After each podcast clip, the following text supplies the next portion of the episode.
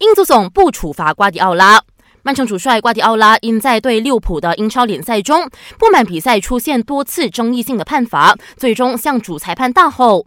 赛后他还主动和主裁判握手道谢，似乎在讽刺对方。不过，多家媒体随后证实，瓜迪奥拉并不会因为这些行为而遭英足总处罚。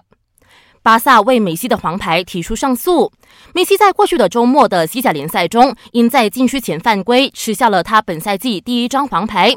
据说，巴萨已经向西班牙足球联合会竞赛委员会提交了证据，以推翻这张黄牌。西汉姆中场大将兰奇尼在比赛中锁骨骨折，必须在下个星期一动手术治疗。以目前的情况看来，他恐怕得缺席今年剩余的所有比赛了。最后，西班牙足协宣布，这个赛季的西班牙超级杯将在沙特阿拉伯举行。这是西班牙超级杯第一次实施四角赛的赛制，巴萨、皇马、马竞和瓦伦西亚都会角逐比赛。